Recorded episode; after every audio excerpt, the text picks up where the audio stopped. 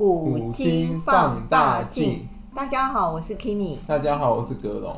嗨，我们又在空中相会了。嗯、那呃，很开心能够跟大家分享呃被污名化的历史名人哦。嗯、那我们现在又回到了清朝哦。那清朝有一个人不得不讲他哦，因为其实我们在历史剧常常看到他的一个身影哦。他他可以说是那个清朝 number one，对某一个某方某某几方面的确 number one。不只是清朝 number one，他应该是中国还是历史上的一个 number one，在某一方面来讲，他还是那个世界 number one，他是十八世纪的世界首富。能够贪官贪成这个样子，也这样子前无古人后无来者。没错。好，那我们大家应该知道，我们今天要讲的是和声、哦。对，我们今天要讲的是和声。对，那呃，格隆，你先简单的讲一下，那和珅他是怎么起家的哦？嗯、和珅其实也是那个满清贵族出身，嗯、他是那个钮祜禄氏。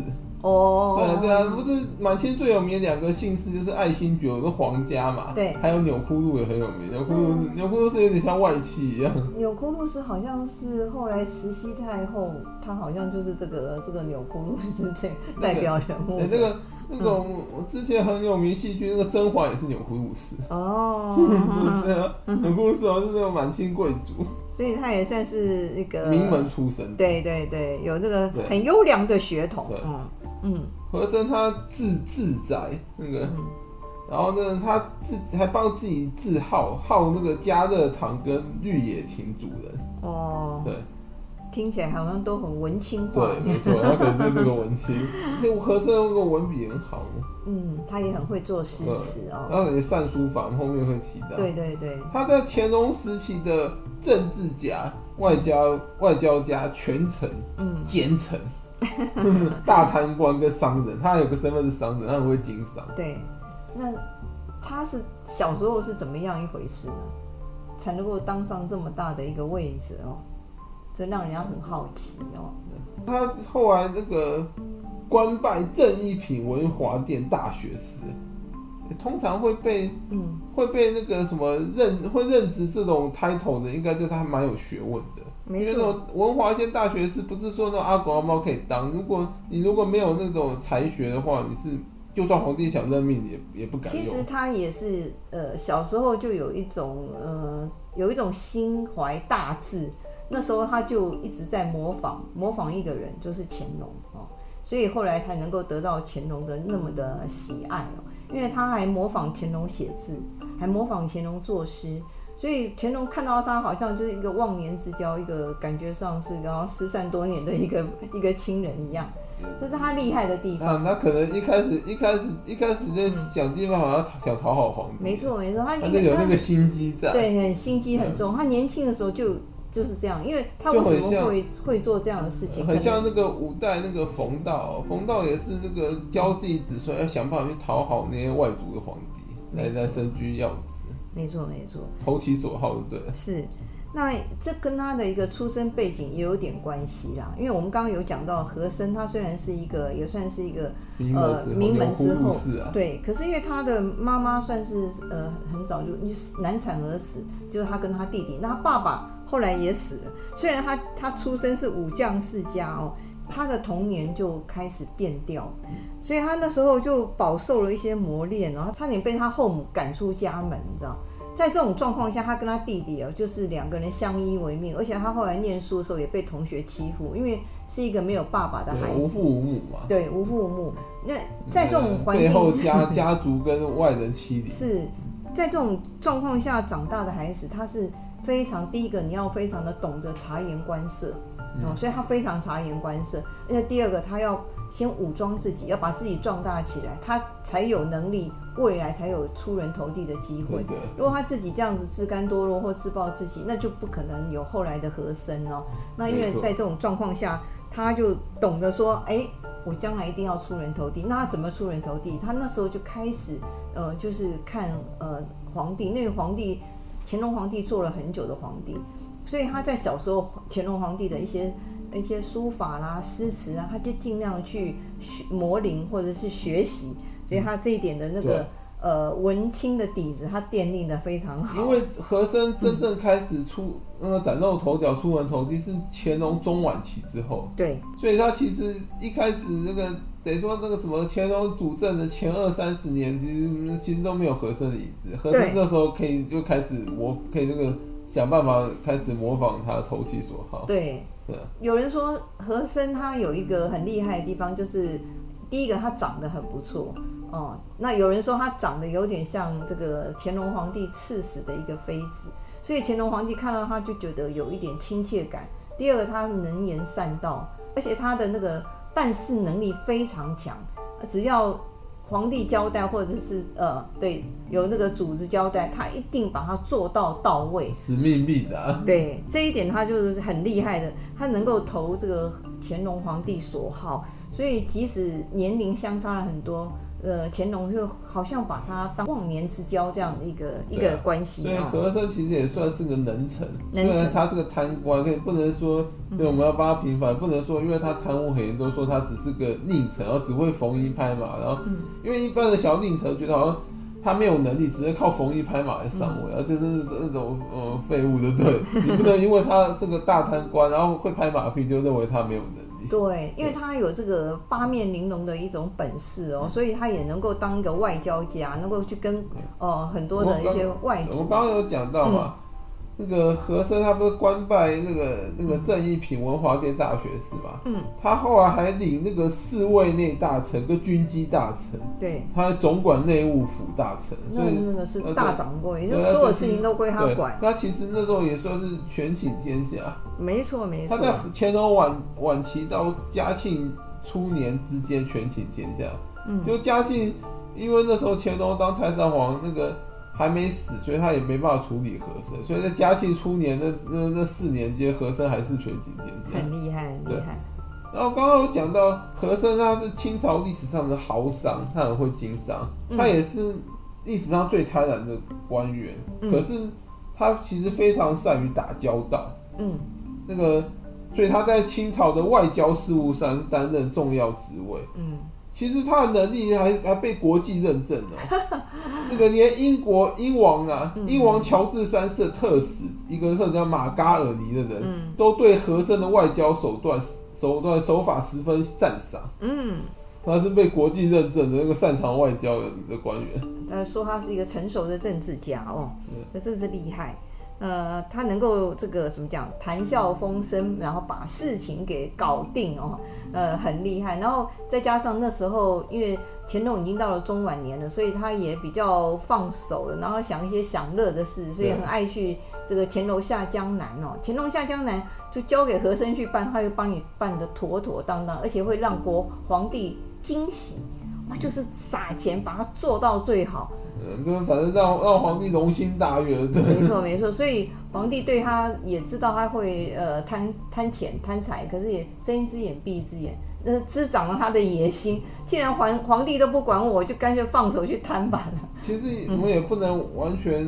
说乾隆这样做不对，因为人无完人嘛。嗯，就像那个，就像那个魏征跟那个唐太宗说啊，人不可求其备啊。嗯，故那个舍其所短，取其所长嘛。就每个人都有他的缺点跟优点，你就你就尽量不要看他的缺点，要用他的优点就对了。对。所以那个乾隆大概认为和看到和珅身上很多闪光点，还有优点，所以他就可以容忍他那些缺点。所以这个和珅就放手一搏了啊！他不但说。贪很多钱，自己也呃能够经商，也赚了不少，就是明的暗的，他都都捞了很多哦。其实和珅一开始出、嗯、出为官的时候啊，嗯、他其实是个精明强干，而且为政清廉的官员。想不到吧？他一开始并不是个贪官啊，他初期为官的时候是个清廉的官员。然后他是当时是透过那个审理一个叫李世尧官员的案子，然后来那个，因为他来巩固自己的地位，因为他在处理那个案子的时候。可能处理的很符合，很，很符合乾隆的心意，应该这么讲。对，因为乾隆其实蛮欣赏李世尧那个人的。嗯，李世尧那个其实两度犯下那个死罪，乾隆都赦免他，没有处理他。哇哦！然后没有就让他免死，所以，嗯、所以其实可能和珅知道乾隆很欣赏他，所以在处理这个案子的时候就，就就办得很符合皇帝的心意。厉害，他能够揣摩上意。揣摩上意，对，嗯、他不是那种。那种非黑即即白，不是不是那种不是那种容不下沙子的人。嗯。那这个这个这个案子，如果让那个和珅一生的政敌死对头刘墉去办的话，可李世尧早就早就被他给那个给做掉，不是不是做掉，早就被他给那个，就是说被他被他判死判死判死，对啊、然后跟乾隆就不希望他死，所以就搞到判死之后就就让乾隆不高兴。对对对对。可能可能就说，所以和珅是那种会揣摩上意的，就有的人可能也知道皇帝想要想的这想法是怎么看，他认为不该这样，嗯、就他比较。那种秉持自己的那个想法，所以他的那个政治手腕是非常高明，八八面玲珑哦。所以所以那个，所以因此那个，所以因此那个，他就从此就崭露头角。嗯，然后也开始贪贪贪的一个路上就再也不回头了。然后这个和珅，他其实为官的经历非常丰富，他也也在在当官员期间也有很多成做出很多成就。嗯，所以那个乾隆因此就对他以宠信有加。哦，比如说什么成就啊？就是就像你刚刚讲的，嗯、皇帝交办他的事，他都办得好好的，而且办得又符合皇帝的心意啊，嗯、这不就是为官的成就吗？对对对，皇帝认为说，你看。这个这个官员多好，我我交办他的事，要办得漂漂亮亮，而且办得又符合我的心意，对，当然都对他宠幸有加，对不对？有时候还有让皇帝有点惊喜哦。所以皇帝乾隆甚至宠幸到说，把他的那个十公主下嫁给和珅长子，让他当当上了皇亲国戚。那更加的就是联姻嘛，亲上加亲一样。那更加的权倾一时。他等于说，就等于说，他就因此变成那种变成那个。不不止大权在握，还变成那个皇亲国戚。对啊，因为和珅他自己贪哦，然后他也放纵下面的贪，所以上下官员一起贪哦。因为贪污不用判死，你只要罚钱就可以。以前贪官就要被所以斩首的。所以，嗯、所以那个怎么清朝设施都都说从乾隆晚年就开始衰败，就就就可能就被和珅那那一票的贪贪贪到败的。对，贪到败的。哦、对，嗯，你看。一个皇帝肯把公主下嫁给那个臣子的那个 的儿子，就可以知道，通常都对都宠幸有加才会下嫁给你嘛。对，就是要很欣赏你才会把公主下嫁给你们家。当时还不止和珅贪，然后下面的人也都贪，因为他想说你你当这个大官你都贪，那我们小官也跟着一起，反正也不会死。而且上面有和珅罩你，和珅又和珅又被皇帝罩着。对啊，天塌下来还有一个大大的和珅挡。干乾隆真的非常罩他，你看那个。看那个什么，多少人来弹劾，多少弹劾他，他都都他都得一直包庇他。对呀对。呀，连他的儿子嘉庆想想要处理他，都他都都把他阻止。所以啊，说是你要说当时有一句那个顺口溜，就叫做“一年清知府啦，十万雪白银啊，十万雪花银，雪花银啊，就是你 你只要当当一干一年知府，你可以赚那么多钱，哇，那不得了哟。那你看看和珅当这么大官，和珅他其实是那个。随着那个权力的增长，没错，才才滋长他的私欲，他私欲才日益膨胀。他一开始，其实和珅好像死前有表示，他一开始他也是想当个清廉的官员，但是后来，后来因为钱在他眼前在流来流去之后，他他他他就就忍忍不住忍不住他的不去抓一下，觉得太对不起自己的感觉，他就是太 easy 了嘛，他得到太容易，所以他就。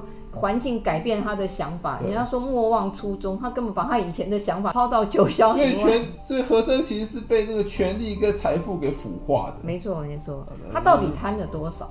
那个，嗯，他和珅，我刚刚讲到，他因为私欲随着他那个权力滋长嘛，他就开始日益膨胀。他利用职务之便，开始结党营私，聚敛钱财。就像你刚刚说的，不止自己贪，底下的一起贪，变成那贪污集团一样。是。然后，而且他。而且他有时候会以贿赂、迫害、恐吓、暴力、绑架的方式来笼络地方势力，打击政敌，好可怕，很恐怖啊！而且有点像变成那个有点恐怖恐恐怖组织一样。嗯，对对对，你不顺着我，你就倒霉这样。嗯。而且刚刚有讲到何塞其实是个擅长经商的商人，所以他还那个亲自经营工商业，不得了啊！他开设的当铺七十五间哦。然后在全国各地设立大小银号三百多间，银号就是古代古代私人银行，私人银行，嗯嗯，就私人银行就钱庄啦，就现代人开一间就不得了，他开了三百多间。然后他不止这样，他不止，他也知道说那个赚钱还要找盟友，他还那个跟英国的东印度公司、广、嗯、东十三行有商业往来，变成一个商业集团，国际化，对国际化，对 对。他厉害来的，所以他因此成为那个后世那个权权倾天下、富可敌国的贪官之王，所以他才会变成十八世纪的全世界首富。对，和珅他因此变十八世纪的世界首富哦，这不得了啊！他的财富还赢过一个一个名人，就被誉为国际金融业之父的那个的迈尔罗斯柴尔德。那个那个人被誉为国际金融业之父，财富居然还比不过和珅，被他被他给那个。被他赢过了，变成世界首富位置被他夺去，好像也不是一个很光荣的事情。所以我一说，你这样对照就可以知道和珅到底差了多少钱。因为罗斯柴尔德家族已经是那个世界有名的财团了。对，那这还比不过他。对啊，还比不过他，而且人家是那个人家历代都有钱，不知道经营了多少代，他们他们居然还比不过和珅的一个，那他一代的人，而且他是十。呃，十几年、二十年就把他搞定了。对啊，对啊，可是他也很特别，他就是自己贪哦，他叫他小孩不要贪。他他算是教子有方。对，没错。后面会有讲到，他其实对孩子教育很很有教子有方。他其实对他有规定，小孩哦不能够贪，你不能收贿，也不能挥霍，然后你要好好的那个习武啦、习文啊。所以他对于家教还蛮严格的。嗯自己放纵孩子要规规矩矩哈，他可能认为他反正他已经名声臭掉，他已经这样了。他他放纵可能是想要给孩子的家人更好的生活，可能是这样的。对，而且他想说，我们家已经有钱到这种地步，你没必要再去贪了。真的，真的，对啊。那那那可是我，你你再怎么贪也不可能贪赢我，你别贪了吧，家里够有钱，不需要你去贪的。是是是，那那他的那个等于说。乾隆皇帝的第一爱将哦，那当乾隆一死，也就是敲响了他的一个丧钟。没错，因为和珅他跟后来继位的嘉庆皇帝是有仇的，有大仇。因为他曾经私底下跟，因为他应该这么说，因为他跟嘉庆啊互看不顺，不顺也不对盘，嗯，所以他因此私底下去跑去跟乾隆说不该立嘉庆为太子，因为他知道嘉庆如果哪天当皇帝，他就死定倒霉了。哎，他好像。他好像跟年轻时候嘉庆就关系不好，可能就人跟人都是有那种磁场，他可能跟嘉庆就八字不合，所以本来就有仇。他一直跑去跟乾隆说不该立嘉庆为太子，嗯，然后这件事让嘉庆知道，嘉庆更恨透他了，就本来可能仇恨值是是那个六十，现在已经爆表。那那乾隆这一点倒没有听他的哦，没有，乾隆可能认为立立太子是皇帝的事，你这个臣子不该插手，他可能没有。他可能虽然没有因为和珅这样讲去去那个处理他，可是心里可能也是不太高兴。他认为他不该干涉到说皇家的事。这倒是有点 over 了。对，对啊，这样很多聪明的臣子都和和珅也是逼不得已啊，因为让嘉庆即位，他他就完蛋了嘛。这样逼不得已只好去讲这种话。但虽然可能也知道没什么效，可他总要试试看。是那个。因为很多聪明的臣子，像每次皇帝问他说：“哎、我应该立谁为太子？”他从此从来都回答一个万用语。此乃陛下家事，我我我我我不我不知道该怎么说。是是是，因为这样的回答是最安全的。对，那和不得也不得罪人，那他不表态啊，不表态啊。和珅这一点不聪明哦，而且结了一个很大的一个哦。因为通常你这种你通常你这种私底下去讲都会传出来，他以为说不会被传出来，就就会有可能啊，有些料回来就会就会讲出来。没有不透风的墙嘛，对不对？你只要讲过的话，一定会传到别人的耳朵。对啊，传到当事人。都说嘉庆一直恨死他了，说你这你这这个家伙给我等着。果然就被他等到了。呃，和珅一生最大的对手跟主要政敌应该是那个大学士刘墉。没错，就是刘罗锅称号那位。对对对。因为乾隆的老师其实跟乾隆说过啊，和珅、刘墉就像朝政上的双头马车，缺一不可。所以你你不能没有和珅，跟你不能没有刘墉，你可能要让他们。那么，那就是说你要重用这两个，让他们互相制衡，嗯、他们各有各的优缺点嘛。对。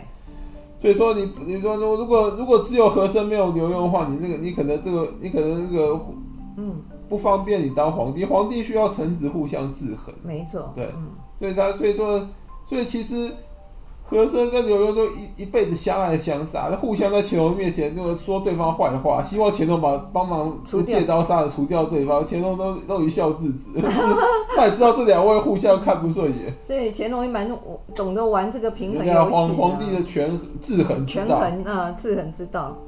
那就像那个三国最有名的那个孙权也很擅长制衡，哦、制衡臣子。孙权他虽然年纪轻轻很厉害，他适合擅长制衡臣子，就让臣子之间那个那互相那个制制衡。那因为如果某个臣子权力过大，会威胁到皇权，所以他需要让他底下有别的大臣可以制衡他。了解，嗯，所以说乾隆虽然很重用和珅，他没有没有老年痴呆到说会让他让他真的真的一家独大，到时候威胁到他的皇位皇皇帝的那个权势。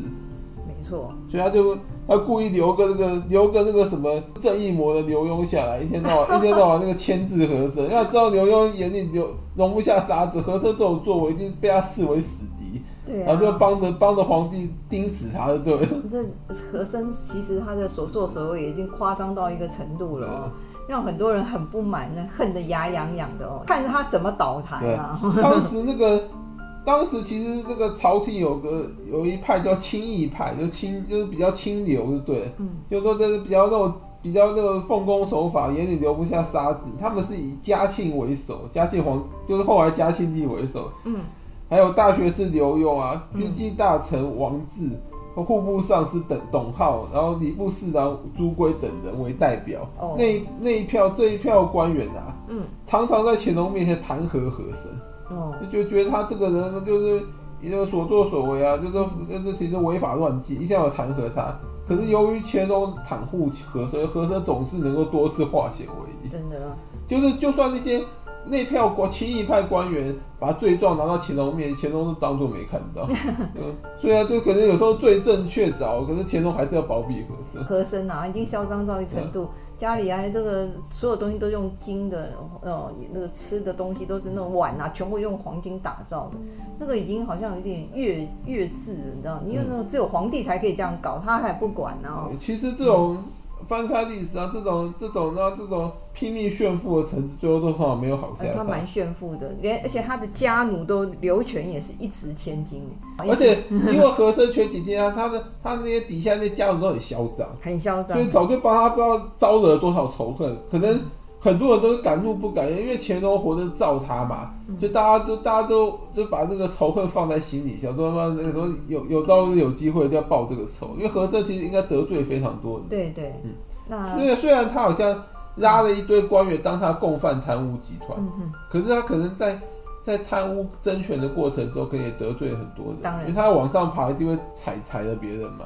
他要收贿啊！你一定要觉得。那不止，那那那可能他那一票官员啊，可能那个就是在在那个在掌权的过程中，可能把别人的位置挤掉，因为你你你当了那个官嘛，别人就因此没因此可能就下去了，就得罪了很多人。是，所以他政敌啊，还有还有伤害的人都很多。是，所以因为乾隆的袒护，大家敢怒不敢言嘛。嗯，等到嘉庆上来以后，就是他的时期到了。对啊，所以那个 嗯。所以说那个什么，在那个嘉庆元年的时候啊，嗯、那个太上皇啊，哎、欸，那个到乾隆当时当太上皇嘛，还在包庇袒护和珅，所以嘉庆无法动他，他多次跟乾隆说他想要处理和珅，然后乾隆就不让他动。所以这个，所以说那个嘛。其实乾隆心里不知道和珅很糟糕，他应该知道，可是因为某些原因，他还是想袒护包庇他。嗯，那时候是感情因素。对啊，可能他就跟他，他对他有特别的一种、啊、情感，对，就想要罩着他。对啊，他是他贵人啊，对不对啊？一他的。对啊，对啊，所以一直到那个，所以所以仁宗嘉庆啊，就不敢将和珅治罪，因为乾隆乾隆那时候虽然退居太上皇，可是他其实大权一把抓，嗯，和嘉庆那时候像傀儡一样，所以一直到嘉庆四年。乾隆驾崩之后啊，嗯，嘉庆第一件事，第一个诏书立刻下诏赐死和珅，然后把他财产全部充公。嘉庆也蛮，他等很久，他恨他，终于等到这一终于等到这一步。嗯，然后听说和珅死前还在，还一直要大哭，说什么那个时候乾隆死为什么死那么早？然后就说，对啊，没有办法再造我，继续造我。他其实，然后有个民间民间谣传说乾隆好像。有留个锦囊给和珅，和珅一直以为、啊、以为以为是救命锦囊，哎、欸，然后那什么，当嘉庆要处死他的时候，他就他就说你不能你不能处死我，先帝有有有锦囊赦免我，哦，因为如果先如果先帝啊先朝皇帝如果真的有赦免他的话，当朝皇帝是无法动他，按照按照礼法来说不能动他，哦，所以就所以嘉庆就很无奈的打打开了那个锦囊，结果就那个锦囊只留了三个字：留全尸。啊，对，那那乾隆其实也知道知道和珅是个糟糕的，不不杀他好像前朝清朝会灭亡，哦，就得处理他。可是又因为情分关系，说给他个留他留他个全尸，不要给他什么凌迟啊、五马分尸，就让他让他死的这个死的轻松快乐点。对，对啊，因为你砍头啊那些都都无法留全尸嘛，所以留全尸这方法只有说让他上吊。上吊。是死法中比较轻松的，是是是，那那那那那干干那乾隆还最后还留了留，可见乾隆有想到他会有今那一天，对对对，那也也弄了一个这个，我没想到他，我以为他会给他一个免死金牌哦，因为因为乾隆毕竟清朝皇，他也知道他包袒护和珅太久了，你再不处理他的话，清朝会搞不可能会马上灭亡，马上不杀他不行，嗯，所以。所以说，所以说他他他也知道嘉庆要处理他是对的，嗯、不只是私私怨跟私仇，嗯，没错。因为其实因为和珅那个太夸张，不处理他不行。是是是。和珅的财产啊，后来被充公发觉，把那些东西卖一卖啊，价值至少八亿到十一亿两白银哦。哇塞！然后这个财富这样讲，可能你没有个没有个概念，他拥有的这个黄金白银跟古玩珍宝啊。嗯那个什么加加总额啊，嗯，超过清朝十五年来财政收入总和。哇，你可以知道啊，真是富可敌国，而且十五年可以不要收任何的，全部对 免免征任何税收。他的财富等于一等于差不多等于十五年这个清朝总。全国的总总财政税收，我想皇帝也吓了一跳，嘉庆也吓死，怎么会摊成这个样子哦？对啊，真的，那而且这个只是呃登记有录的，搞不好还有一些没有被查出来的，还有一些不能查不到，对啊，他隐瞒的什么的。没错没错。所以和珅在乾隆死后十五天啊，嗯，嘉庆帝就以二十大罪状公告，然后赐他白绫，叫他自尽。其实还有个有趣的传说故事，说这个。说那个什么乾隆还活的时候啊，乾隆晚年有一次啊，刘墉不知道犯了什么罪啊，然后那个乾隆可能想要小小惩戒他一下，故意把他把他下狱关了几天，然后和珅还故意去看他，就消遣他说，嘿嘿，你你被关了，你被关了，然后刘墉就呛他说，我我这个被关大概几天就放出来，他说哪天如果你被关，那就死定了，那刘墉也看得出他的下场可能迟早就是一死，嗯，对，没有错，其实呃。他贪了那么多，这个呃死不足惜啦。不过我们今天从另外一个角度来看，呃，就是和珅他也有他的一个优点哦。哦，嗯，还有个更有趣的民间传说，说和珅在被自杀前，嗯，知道他曾经诅咒清朝朝廷，哇，说会在他死后六十年灭亡，灭亡于洪灾，洪水的洪，哇，所以清朝后期哦，真的速度因为。爆发洪灾，国库财政捉襟见肘，而且最有趣的是，和珅不知道是不是真的有这个法力，嗯，还是有擅长巫蛊，在他死后六十年，真的真的爆发洪灾，太平天国之乱，洪秀全起事，有个姓洪的，姓洪的，也叫洪灾，对。清朝真的险些灭亡，不知道是不是跟和珅诅咒有关？真的有洪灾，他真的他太厉害了，太厉害了吧？不但会工商，会外交，他还会有巫蛊之术。对啊，对啊，那真的爆发。然后你看早不爆发，晚不爆发，爆发太平就刚好在他死后六十年，而且起事者是洪秀。他也不应该诅咒清朝，他他他害死清朝了。对啊，可是人通常都不会自我反省，都认为都会想到别人不对，他说你不该刺死我。对啊，他搞不好想出来想做，我帮清朝朝廷做牛做马那么。多年，我收收那掏点三点钱是应该。而且他带坏了那个做官的风气。他死了以后，还没有完全清除那些贪官哦，还不容易耶。对，嗯、而且从此之后，清朝那那个朝廷风气就败坏，官员都开始贪污，然后国力就慢慢的衰弱。对，嗯、我们要帮他平反的是说，和珅其实是个文学造诣很高的人。嗯，他不是个无能官，不能说他擅长他贪污就说他一无是处，他还擅长书法。对。哎、欸，他有商业才能，你看他很擅长经商，这也是个能力啊。而且他作诗做得非常好，对，死前也做了一首诗。对啊，作诗做很好就是文学造诣高嘛。对，而且他会四种语言，他会汉语、满语、蒙蒙语跟藏语。这个人就是有一些天分的人，就是那个哦。这个就是语言天分，所以你看他其实是文学造诣高、善书法、有商业才能，然后又教子有方的人。对，因为，他还有外交才能。是外交才能这方面，我们刚刚不是讲到英英王的特使认证他，对，所以说跟他拜服他的外交方手法。所以他应该算是八旗子弟的一个佼佼者啊。对，至少跟一堆那种混吃等死、每天只知道这个只知道吃喝玩乐八旗子子弟比起来，他其实算是个有能力的。对，我们从这点角度来看一下和珅这一生非常传奇的一个人物。他后来会被黑很惨，说他是个佞臣，是因为他贪污贪太凶，名声败坏，就大家都故意把他丑化，说他是个没有能力。其实他办事能力非常强，嗯嗯，因为把他平反。如果他如果是个佞臣，那那那个乾隆不是一个白痴吗？乾隆不可能，乾隆能够容许他贪成这样，应该是给他都到底多有能力？皇帝可以，他知道他有能力，可以因为他这些优点来那个容忍他的这些那那些违法乱纪。对，好，那我们就从这些角度来还原一下和珅的优点、优点跟缺点哈。好，那因为时间的关系，我们这一集就讲到这，谢谢大家，谢谢大家，拜拜，拜拜。